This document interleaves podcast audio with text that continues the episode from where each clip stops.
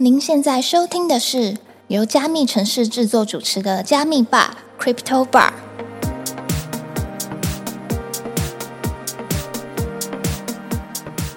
Hello，我是今天的 bartender Ronnie。本节目是由专注 NFT GameFi 赛道的区块链媒体加密城市制作。在加密城市官网上，每天会更新六到八则币圈新闻，欢迎点击资讯栏的连接，follow 加密城市的官网与社群平台哦。今天来跟我们一起 chill 的来宾，擅长用逻辑压制、拷问项目方，嘴巴不饶人，身体却很诚实的，一直买，一直买，一直买。被鲨鱼创办人 B 一九九五尊称为顶级言论的这一位同学。Hello，大家好，我是买了就跌，卖了就涨的这位同学啊。你可以讲 A 发的 J，对，很高兴发的 J 来到我们加密吧。那发的 J 可以跟我们简单的自我介绍一下吗？Hello，大家好，我是发的 J。那大家可以，呃，我有在 Web 三，我叫做这位同学。那可能蛮多人都知道我，就是如果你有玩 NFT 的话，可能多多少少都会知道这位同学的存在哦。好，哎、那我可以问一下这位同学，还是我我叫你发的 J 会比较好一点呃，这位同学好，？OK，对好，比较好。好。那这位同学怎么会进入到币圈呢？我进入币圈大概是二零一七年的事情，那那时候是，我记得我那时候应该是刚出社会，是。对，然后有一个同学就跟我说，我这边有一个很棒的投资，对 对对，对，就讲这种，哇，我那时候也是，这到底是小，那时候看的时候应该是八千美金左右，比特币，是。对，呃，他就跟我讲，就是这个文啊，跟大家讲一下，我是成大毕业，那跟我推荐的那个同学，其实他也是我成大的朋友，是对，我就想说，我们都成大出来的，他不可能被骗吧？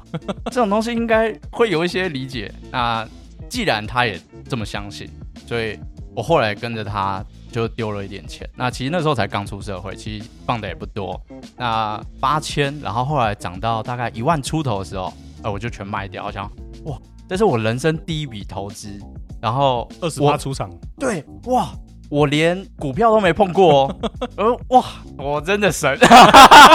少年少年必神，对，然后那时候二零一七年啊，它就一直涨，一直涨，涨涨，然后涨到快要两万。哇，我我想说，完蛋了，我完蛋了。但是其实那时候又跌很快，是跌跌跌跌跌，哎，跌回八千。我想说，睡啦，我再买。哇，抄底抄底小起对，来，抄底。结果那时候来个大熊市，哦。我记得最低好像是四千出头。哇，我不知道你记不记得，二零一八那时候，就我抱了很久，但是它其实跌到四千的时候，我又再买一点。哦，对，然后后来哎，应该是二零一九的年底，然后那时候又涨上来，对，又到一万出，然后睡了再出掉。那接下来悲剧可能大家去看一下历史走势都会知道，接下来就是只冲两万，是，然后再冲三万，是。再冲六万，对，然后我整个傻爆眼，我就这这就是我的最一开始在币圈的投资哦，所以这就是你的卖了就涨，卖了就跌的开始吗？对，这就是我的开始。OK，我觉得这很精彩，因为可是这这边我觉得就是这位同学操作其实没有太大的问题，老实说，因为我自己以前我也大概是一六年的时候就买了，我那时候买比特币那个时候我是三万台币，嗯，很便宜，对，大概就是可能一千美金左右吧。然后我那时候买了，我大概买了五枚，五枚多，然后就后来就是撑了一个月，也跟你一样，哎、赚了十五十六趴，很开心，就全部出掉了。太猛了，太猛了。然后出掉之后，我想说啊，开心开心，然后就就就上去，对，当下要想要赚烂了，赚烂了。我怎么这么厉害啊？过一个月我就二十趴，对，结果人家报两个月之后就是两三倍，这样对子，的确是非常让人印象深刻的开始。那我们接着怎么进到 NFT 的呢？呃，我进 NFT，就我印象中最早应该还是 Formal Dog，这可以讲吗？可以，可以，可以，没有问题。就是 Formal Dog，就是我在 YouTube 那时候，其实那时候最主要是接触 GameFi 跟 DeFi，、哦、在二零二零年的六七月那时候，是对，那我那时候其实是当健身教练，哦，对，那大家知道那时候是疫情，是。所以其实那时候没什么生意，哦，对对，然后我就闲闲没事干，然后可能上班偷懒或者之类，就滑哎 对，然后就哎、我们就重回加密货币的怀抱，然后就开始在探索这个世界，然后发现很多人在讲 GameFi 跟 DeFi 这一块，那我后来是看到居哥的影片，然后开始接触 GameFi，慢慢的我的 YouTube 就被演算法侵略，是那佛魔豆就出来，那我那时候就看到他们影片，上哦，这个应该可以买，是对，所以我就参与他们的第一次的发售。哦，所以你是最早期的狗友吗？呃，不是，我没有买到，所以 可能对我我可以接着讲，它是是我第一个发的项目，就是 Formo Dog。我才刚想要问你说第一个发的项目是什么，太棒了。对，但我这边要先稍微补充一下，就是 Formo Dog 它其实是非常多人接触 NFT 的起点的，因为其实像我采访到现在，就是 这位同学，还有像之前的 S 姐，然后还有像在更早之前的，包含像卢卡斯他们，全部都是透过双 R 的介绍，然后进来 NFT 的这个圈子的。嗯对，所以其实对于吸引我们这些人进来 NFT 这一块的话，Formo Dog 它其实功不可没了。先保一下啊，对。，OK，好。但其实我在波波豆之前，其实就有在看 NFT 的项目。哦，对，那那时候是就是看到很多长得很夸张，那包含那颗石头，哦是，就那个 stone 要好有几十亿的，有有有对对对，就是我们最近新闻有报。对对，我就觉得怎么可能，嗯 就是完全没有。对，我就整个傻爆眼。所以当 Formal Dog 有，哎、它有功能，哎、有领导者，是，我觉得哇，这应该是绝对超过那一种东西的存在吧？你知道这个东西它是有一个背后的价值在支撑的，对对对对对，不是单纯就是哦，我觉得这东西很好看，对你看这个石头，就是哦，我我我知道我知道艺术我不行，但是呃，我就毕竟我一开始币圈的投资可能算小有成功，是是，所以我就觉得说啊，我看基本面应该还是可以的，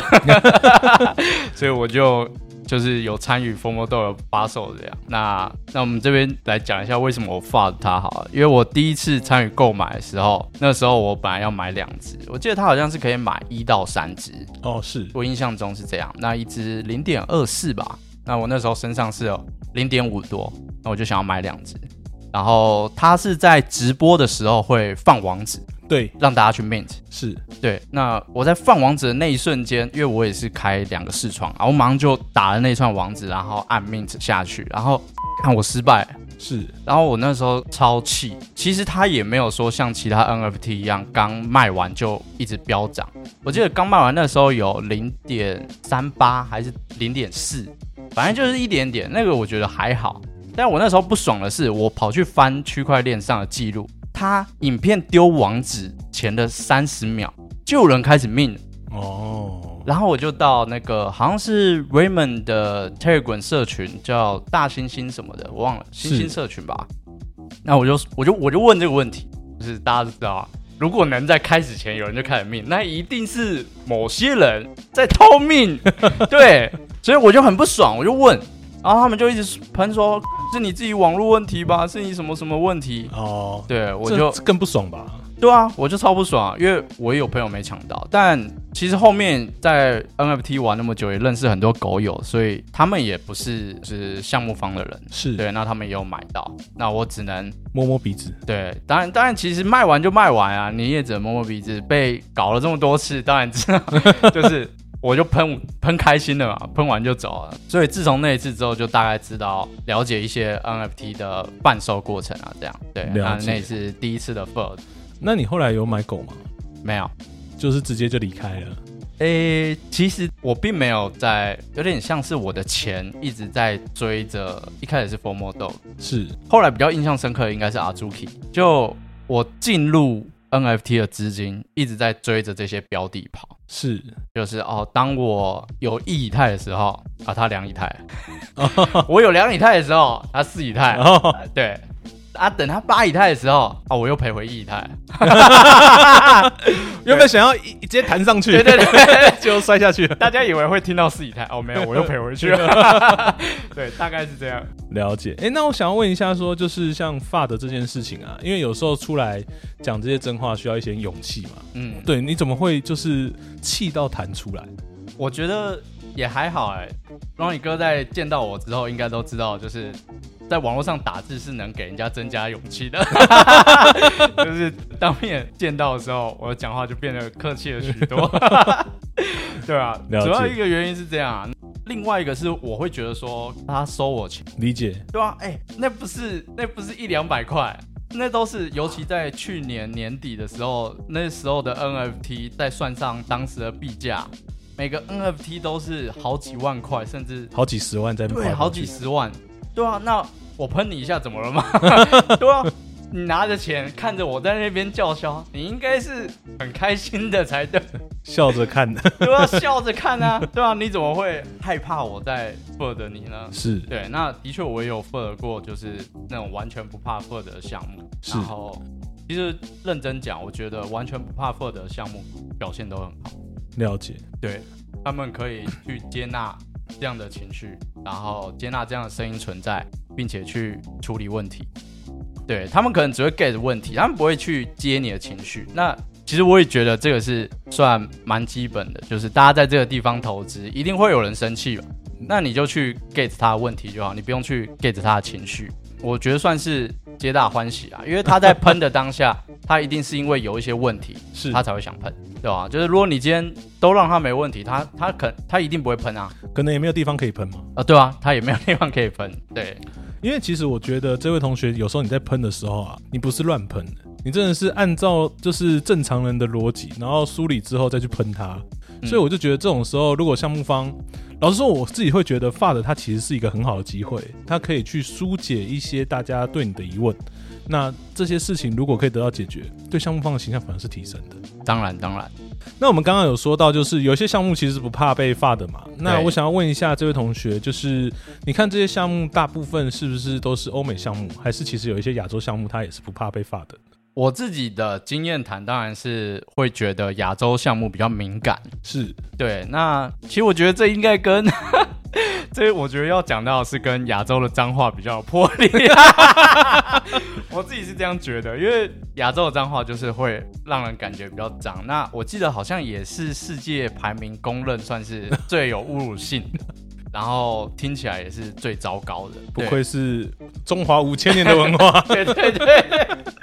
对，OK，所以我会觉得说他们就比较难去承受这些带有脏话的 f 太多的情绪。对对对对对对对，那我觉得也不能全怪亚洲项目啊，但是我们体验的亚洲项目一定是比较多的，那是他们承受的能力的确是比较差一点，这样。了解，因为刚刚讲到发的部分，很多的项目方就是比较优质的项目方，他其实不会去承接这些发的的情绪嘛。嗯我会讲到就是我们去承接这些问题。对对那你这样子看下来的话，你在发的那么多的项目方的过程当中，是有哪些是你印象比较深刻？就是哎、诶这个项目方真的是有在做事，或是让你有刮目相看的感觉。呃，曾经有一个项目，我忘记那个名字，那个是国外的项目。是。对对对，那他当时我记得是合约出了问题，然后白名单有一部分人没印到，哦，就是因为好像是大家都可以印，哦，，对，所以他出包，然后导致我没有印到。是。对我那时候就一样在群组用，就是我可能多一原本只有四百分，那当时因为情绪的关系，我的多一提升到九百九，对，就火力全开，直接喷他全家。对，那他那时候非常非常非常有耐心的安抚我，是然后说他们一定会想办法解决这个问题。是哇，我那时候讲真的，我对这个项目方的好感提升非常多。然后他们事后也公告，对，那这边要讲最 是他们后面根本没有任何的补偿，他就对，但是我觉得这个就是做呃公关危机或者是你的危机处理。的能力嘛。对的能力，就尽管你后面没办法处理，你真的不知道要补偿什么或做什么事情，是。但也是 OK，就是你只要处理好当下的问题，大家对你的印象都是好。是。然后啊，我想到啊，那个项目叫 c o n e w 哦，对，一个工具，我记得卖蛮贵的。然后他在处理好这些问题的时候，哇，一直涨，一直涨。但你没有印到。对我没有印到啊，但是我后来有追二级，OK，对，但是追蛮高。然后它只有破亿以太，我记得最高有接近一点五的样子。哦对，就也是涨很多。那他们始终没有处理一开始白名单的问题。是，对，那我觉得这个就是真的做的很好。所以他其实，在当下其实有达到一个安抚，并且让你的情绪有一个很好的转换嘛。对对对对对对，我记得他们后面好像也有一篇公告，因为我后面就没有继续 forward 了。我记得是他们有发一篇公告，就是真的道歉，他们没有办法去做什么补偿，是，对他们就是再发一篇公告道歉。那我觉得这样很 OK 啊，因为其实，在区块链打滚一段时间的人，大家都知道，链上的东西出去了就出去了。是对，就是我没有办法挽回了。那我要挽回，我就要牺牲另外一批人的权益了，是，对吧？所以其实后面他们先安抚过后，其实你的情绪已经冷静了。是那这时候你就会，比较能理性去思考。对对对，就是其实也就接受了啊。就是事情过了，其实你也没有办法做什么。那他们有补偿是当然是好的，那没有其实也没办法怎么样。对对对，其实这件事情也蛮尴尬的，因为像链上的东西，有时候出去了。就会有非常多的问题，各种妖魔鬼怪的问题都会遇到。对那以前在我们我以游戏业的经验来说，我们都有办法去做一些补救，嗯包含像是停服啊，对，或者是说我们可能赶快丢一个可能补偿礼包啊，或是是可能道具回收之类的。对对对，但这件事情其实在链上就完全都没办法做补救的。呃，因为在我们一般的游戏，他们损失的可能是一些时间跟游戏资源，那那些他没有办法非常快速的换成新台币或是有价值的货币，所以玩家的感受就会，我觉得就比较还好、啊，是对吧？那毕竟在 NFT 圈子，大部分人都是投资，而且都是真金白银，都是大家的辛苦钱啦。对，所以我想就是这些情绪跟这些问题才是最重要。所以蛮多时候看项目，一个项目它的合约有没有做好，它的整个团队的营运是不是正常，我觉得这都蛮重要。像有个 NFT，我不知道你知不知道，就是 NBA NBA 发的 NFT，然后有他那时候出包，对对，然后我不是白名单，但我也印到，是对，所以那时候超爽，就是有小赚一笔这样。对，开心但对啊，后面那个 N B N B A 的 NFT 就跌烂了。是对，所以你看，连这么大的项目来去做 Web 三的 NFT 都没有准备好。对，是所以我觉得这些都是有迹可循的，他们根本没有准备好。理解。嗯，诶，那刚刚说到就是这些都是有迹可循的，那我们有没有办法在早期的时候去判断这个项目方会不会有一些 rug 的行为呢？如果是讲到这一题的话，感觉又可以专门再录一集来讲。对，我们就先讲，因为可能希望蛮多人接触 NFT 这个区块的啊，跟这个领域。那我们可能就先从亚洲项目来讲，因为亚洲的一些资讯比较好找，或者是发 NFT 的人是谁，然后他的背景是什么，他有什么能力，他有什么资金背景，是对，去比较好去做调查，因为国外有一些其实查来查去你查不到，或者是同名同姓的太多了。反正就是有一些无名人士，一些小网红，可能也都跑出来发 NFT，所以你都没有办法去很明确知道他的背景到底是什么。那他可能会跟你扯一些谎来表现的说这个项目很有未来。那对亚洲项目来讲，我觉得现在应该是比较好去接触跟了解。那我们就以陈零九比较经典的 NFT 项目来做说明好啊。那其实一开始大家都看好陈零九的项目啊，那其实我也有抽到他的白名单，哦，对，所以我也是零点九以太去命他的。那后来哦，很疯狂嘛，当天就当天还是过一天有飙到八点多，是接近九以太，然后之后就是一路的跌往下对，那我在最高点也没有卖，我后来卖好像是二点多，是对，其实也是蛮惨的。对，那当然也是仁至义尽了诶。对，就是我其实也参与了蛮久啊，也看了蛮多。那我觉得其实比较大的问题就是 NFT 社群它是一个二十四小时的社群，是对，它的价格是二十四小时都被挂在那里，并且看得到的。是对，所以当这个社群有人不愿意待在里面的时候，他一定会要出售他的 NFT。是但是外面的人如果没有想要进来，他就会不断的去降价他的 NFT。是对，那这时候对大家其实都是一个伤害啊。他在降价他的 NFT 的时候，外面的人看到哦，这个 NFT 的社群价值一直在掉，外面的人看不到里面嘛，所以他就价格来看，他会觉得说哦，这个 NFT 社群的价格在往下，是对，所以我可能可以再等它更低。那里面的人在想什么？里面人在讲说，为什么这个价格外面都没有人要？哦，对，是不是我的社群没有价值？对，是不是我的社群没有价值？那这时候就要回到项目方了。那我们今天先不讨论道德议题，如果以后有机会，我们可以再讨论。对，那先讲陈零九，陈零九这个是很明显有项目方的，就是陈零九大哥。那他其实是一个非常忙碌的人，是。对。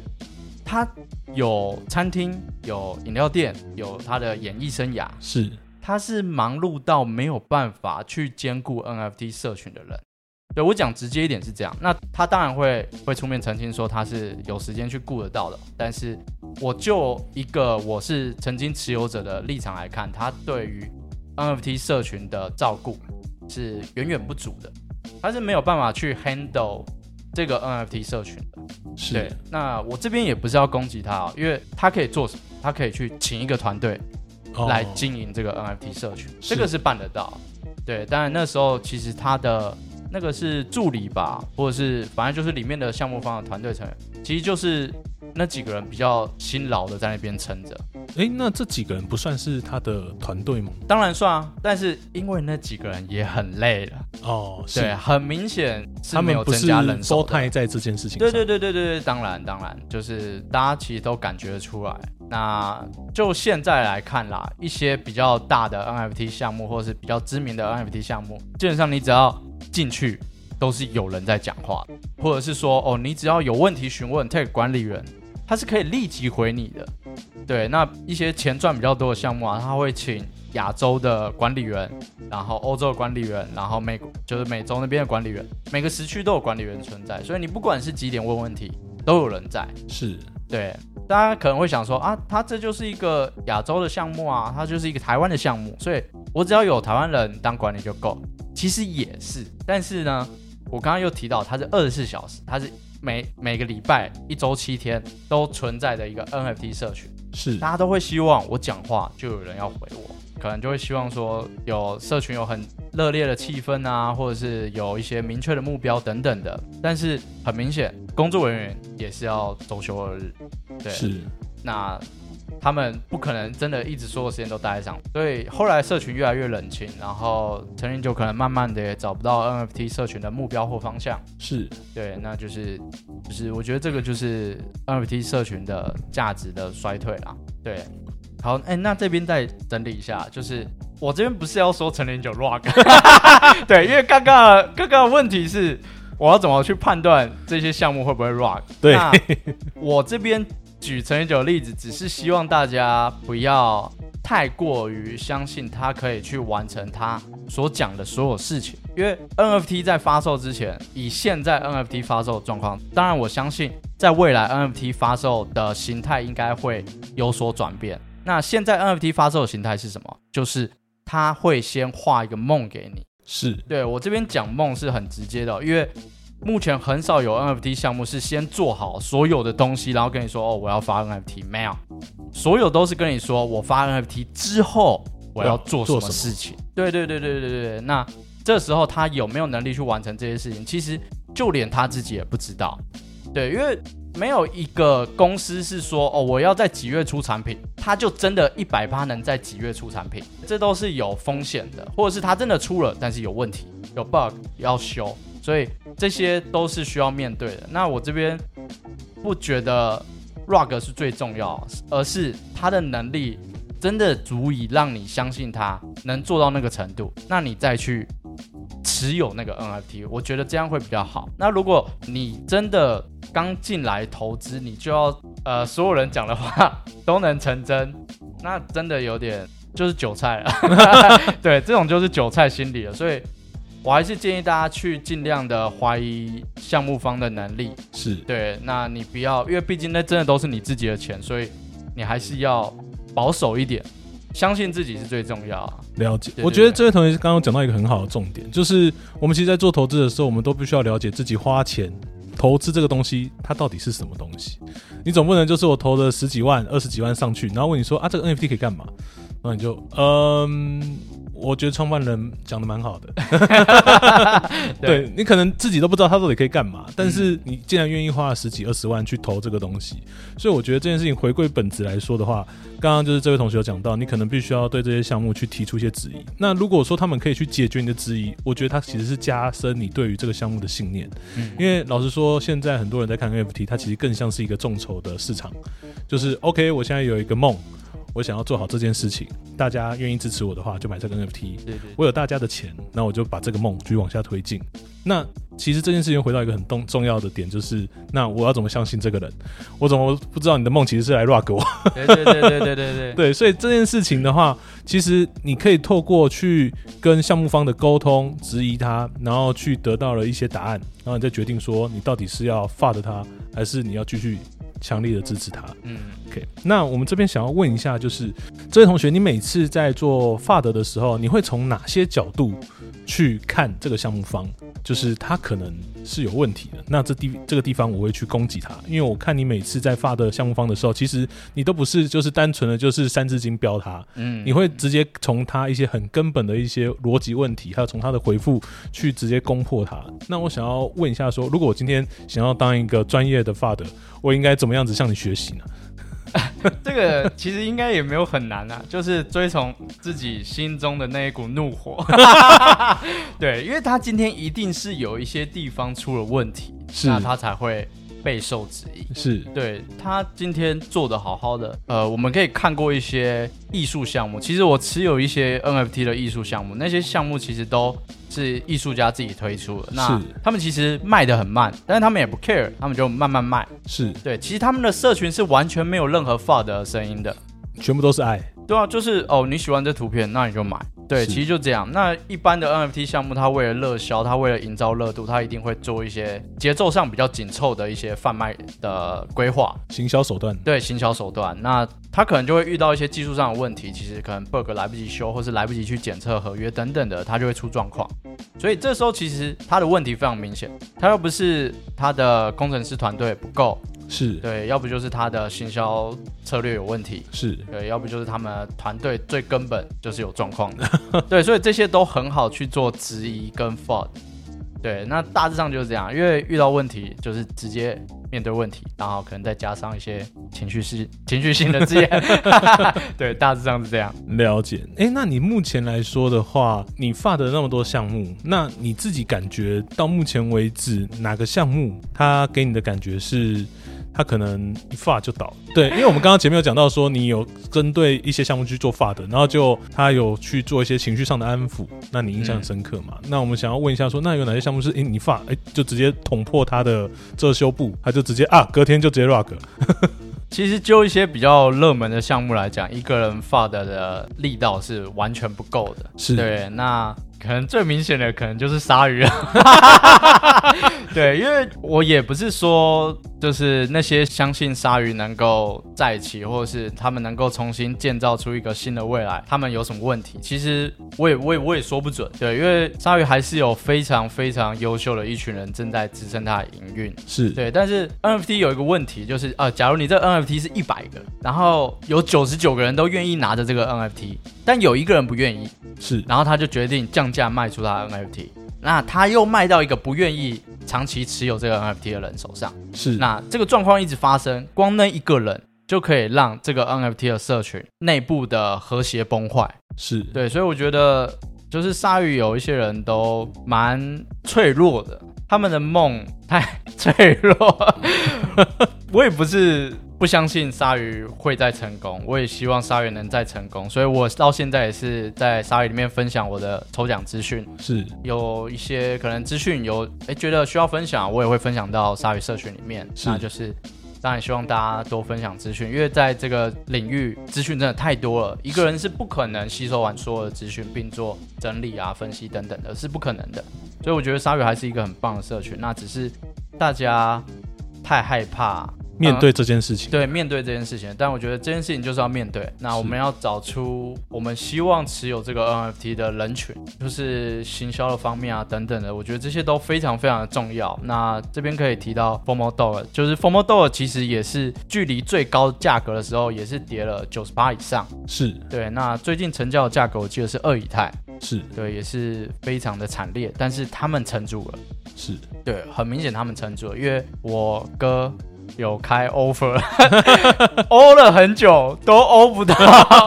对，那前阵子大家也知道，他们 NFT 的项目方有收购蛮多他们自己的 NFT。是那我觉得这也是好事，因为你不让那些 NFT 流入那些想要低买高卖的人，而是他们可能真的想了解这个社群，是对，可能到时候才会试出他们手上的 NFT 给这些人。对我觉得不管从经营啊，或是等等方面，我觉得去收购自己的 NFT 回来都是一件好事。理解，对，也比较利于处理当下紧急的问题，因为价格就是一个二十四小时的东西。对，那当然现在鲨鱼没有项目方，对，有钱的人不在了，对，就没有人去做收购这件事情是非常可惜的。是对对对对对，那在鲨鱼来讲，我觉得我讲几句话对大家伤害就蛮大。然后我其实不知道卖的人是谁，但可能我讲一些话之后，的确价格有一些波动。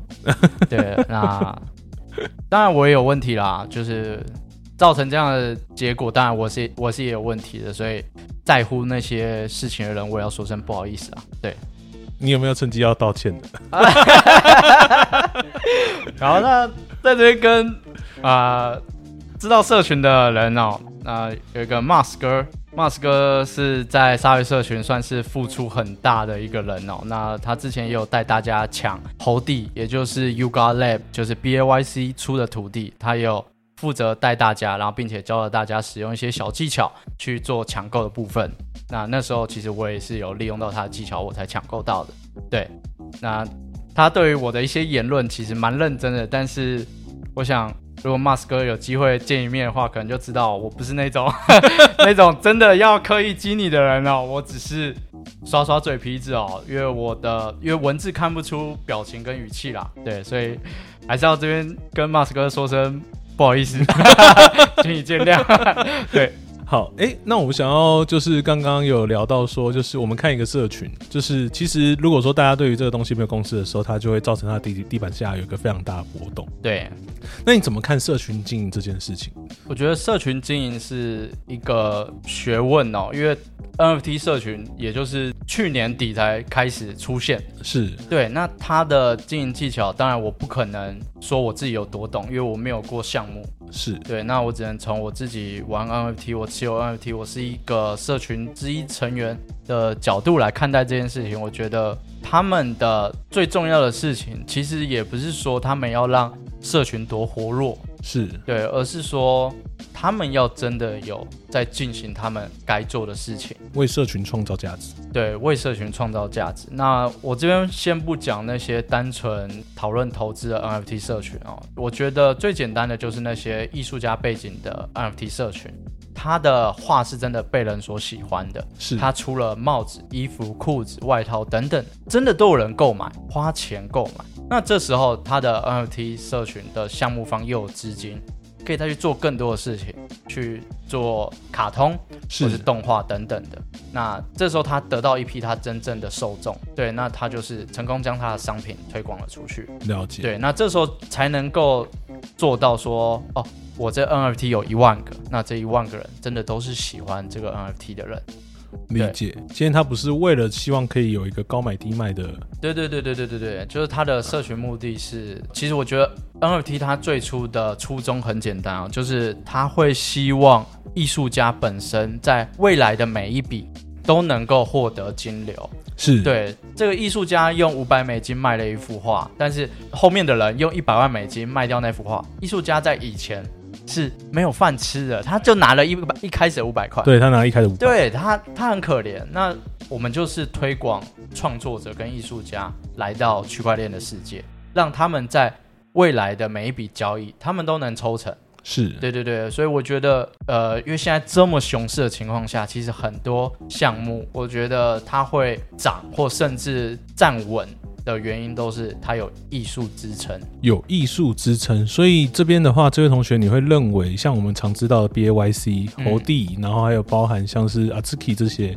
嗯他们本身都是有艺术支撑的。我觉得他们一开始是有，那这些比较价格高昂的 NFT，其实我觉得它已经是就是 IP 了，它已经是一个品牌了。了解，，那当然，它就有点像是，我们就讲现在 NFT，讲简单一点，它可以是一个运动市场。好，假设 NFT 是一个运动市场，那 BAYC、Azuki 这些等等的，他们就像是 Nike 跟 Adidas。那你其他的品牌要卖到那么贵，有可能吗？基本上不大可能。是，所以他们已经是有一些历史的定位存在。是对他们有一些他们在 NFT OG，也就是元老级的象征存在，他们才能有那个价格。是对，所以其他说什么 To the Moon 或者是我们要超越 BAYC 的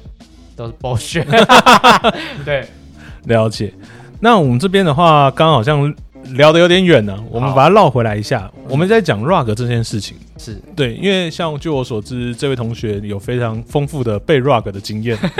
那通常如果我们被 rug 了，我们应该要怎么自救呢？还是说就是啊，大家一起当家人？呃，就我所知啦，现在 NFT 的市场其实监管越来越多，是尤其美国那边其实步调跟蛮快的，有一些 RUG 的 NFT 项目方似乎已经被抓到，或者甚至是他害怕被抓到，是他把钱吐出来。哦，对对对，所以我觉得随着监管越来越多的情况下，因为其实大家都知道区块链的金流记录是相对透明的，嗯，对，那只要没有进到交易所，或者是交易所愿意配合的话，是。其实钱都是抓得回来的。那但是目前在台湾或者是在一些在大部分地方来讲啦，其实你被 rug 你都很难去挽回哦，因为今天 rug 你的人，他可能在柬埔寨，对，或者是在一些他的法治地区没那么好的地方，那你也找不到那个人，是，或者是说那个人所在的国家也没有在监管这一块，是。根本不管，甚至国际法庭你也不知道要告谁，那他也不鸟你，那这种通常都是不了了之的哦、我会觉得，如果你真的害怕这个项目即将要 rock，是。对，那你就贱价抛售，因为所谓的贱价是一般人在股票的投资可能砍个五趴就觉得哦好痛，对，但是在 NFT 里面呢，我觉得你砍五十趴、砍七十趴，你能够卖掉都是一件好事，因为我手上拿到非常多归零的项目了，是你连一趴都卖不出去。是对，所以我觉得你止损要踩得够快，然后你要观察项目方他们的公告以及他们的一些实际作为，千万不要看一个人说什么，你要看他做什么。这句话是在就是投资大家都会讲的啦，有非常非常深刻的体对，验。真的非常深刻的体悟。那我想问一下这位同学，就是你发了那么多项目之后，在这么熊的状况下，你有没有哪个项目是你目前可能还是有愿意持有它并且看好的？哦，这个就要讲到 Zipsy 哦我我 你罗一哥韩国老婆吗？，对，韩国老婆 Zipsy。那 Zipsy 这个项目也是在，哎、我记得是鲨鱼老大吧，B 一九九五他所抠的一个项目。对他有抠，对他有抠，他有抠那那时候呢，我在三以太的时候买了两只。那真的很有钱呢。现 现在的地板价格应该是零点二以太，对，所以大家可以知道那个跌幅的程度哦，是非常非常的夸张。那最低我记得是到零点一，然后再低一点点。那为什么这个项目我现在还拿着？其实真的要讲，我还蛮喜欢这个项目，它。为了 NFT 改变了非常多，他一开始其实也是韩国一个非常有名的艺术家出来画图卖 NFT，是对，那就我所知的情报，他们团队其实呃他们会请一些亚洲人当 MOD 管理员，是。对，那就透露出一些风声出来说项目方式有点自大、不知变通等等的。但是在经历这么长时间的情况下，他们其实改变非常多，他们很积极的在跟 Web Two，也就是所谓的现实世界去做连接。他们之前办了一场叫 Water Bump，是去办了一个演唱会，反正就是现场会玩水，然后加演唱会这样。哦，对，我不知道你知不知道。我没有看到，但是办演唱会这件事情很搞纲。对对，办演唱会这件事情很搞纲，但是他们就是一直很积极的去办各种 Web Two 现实世界的社交 social 活动，是然后不管是在韩国或是在美国，那他们在那一场活动，其实他们认识到了很多人，然后也结交到了很多朋友，然后并且在那一场活动之后，有非常多的 BAYC 或者是 Punk 的大佬买入 Zipsy，哦，然后最高我记得冲到快要到零点六，对，也就是说，如果你有抄底的朋友，你也是翻了六倍或五倍。是对，那我觉得这是一个我到现在仍然不想卖掉它的一个原因之一，就是它虽然一开始最高有涨到六以太，是对，然后我没有卖掉，但是现在跌下来，但是他还是愿意去经营他的这个 NFT 项目。非常多的项目方他在地板价跌到一定程度的时候，然后社群都不喜欢他的时候，他就放弃了。反正你们也不喜欢，那就走，大家各走各的。然后我也不做了，那你们就自己开心。九十九趴以上的项目其实都是这样，是，但是 Zipsy 没有，他还是一直在经营他的频道，经营他的 Discord，经营他的推特，经营他的 IG，持续都有 po 文，然后并且也有他会有新的艺术品。那当然，据我所知，他那些新的艺术品好像没有上链当 NFT，但是就是实际好像会做展览，对，哦就是有上展的，然后甚至有上一些那些地方我不知道，应该是韩国的一些那种大的电子荧幕都有他的艺术品。是所以他是一个热衷创作，而且并且没有放弃他社群的一个艺术家。是，对，那我就觉得说我没有卖掉，但是他也没有放弃。当然，我不期望他再回到三姨太，是，对，因为就是以目前现在市场可能没这个机会，那未来会不会有不知道，但我也没有去期待这件事情。但我只知道我拿着这个，基本上应该是不会归零。对，就是它的价值是存在的。是，对，那当然这个价值要被市场做考验，那或者是它在市场情绪 formal 的时候能到多少，我们这都不好说。但是我的确喜欢这个项目，我喜欢它经营的方式，我喜欢它的改变。那时候跌很惨的时候，我不断的放它，对我一直喷，然后就大家也都知道我的资产很大一部分快要归零的时候，就是因为这两张 NFT。对，不是因为它很漂亮吗？呃，对，那个艺术家本人真的蛮真的。但我觉得刚刚有讲到一个很棒的重点，就是我们今天在看一个项目，然后以及要要不要发的它这件事情，其实还是要看这个项目有没有办法持续的去创造价值。如果说他还是一直持续有在做事，我觉得大家都是愿意去支持他的。嗯毕竟我们都已经买进来了嘛，头都洗了。像我有持有另外一个项目叫做胶囊，我不知道你知不知道？哦，我知道，我知道，我对知道，我知道。胶囊我那时候买是买三点四，但它现在零点二。对，而且我那时候还为什么我那时候地板才二点多，我还买一个三点四的，哇，因为我那只是白色鲨鱼。呃，哇，居然还为了鲨鱼，我那时候还看了一下，我想说，哦，这个第一个它是鲨鱼属性，鲨鱼属性在它的一万张里面只有大概几百张有，哦，那然后白色只有三张。嗯，我想说，哇，这个赞呐、对，然后就买下去之后，现在剩零点二。但我必须说，他们还是有不断的在做事，会一直跟艺术家合作，嗯因为他们一直说强调自己他们是一个艺术社群，所以他们会不断跟艺术家合作，然后让这些艺术家去创作跟胶囊有关的一些故事。嗯然后这些故事你可以选择要不要去命它。那你持有胶囊的话，你可以有优先的命的权利，但如果你不命它也没有关系，它最后会上二级。是，对，所以就变成说，这个东西它最后还是会回归到它的本质。我们可能还是要去看一下这个项目它本身当初创建的目的是什么。如果它当初创建就是一个艺术家社群的话，那我们就是要观察它有没有办法按照它当初的规划去往下走。OK，那我们最后的话，想要请发的 J，就是这位同学，可不可以介绍一下你的频道？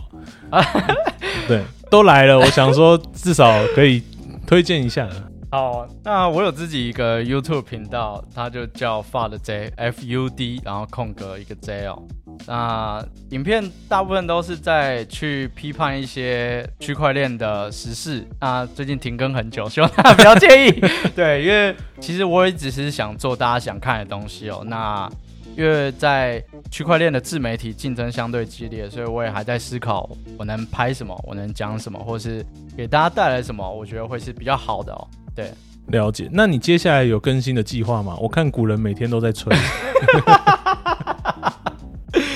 有啦有啦，还是会更新啦，但是对，就是慢工出细活，请大家耐心等待。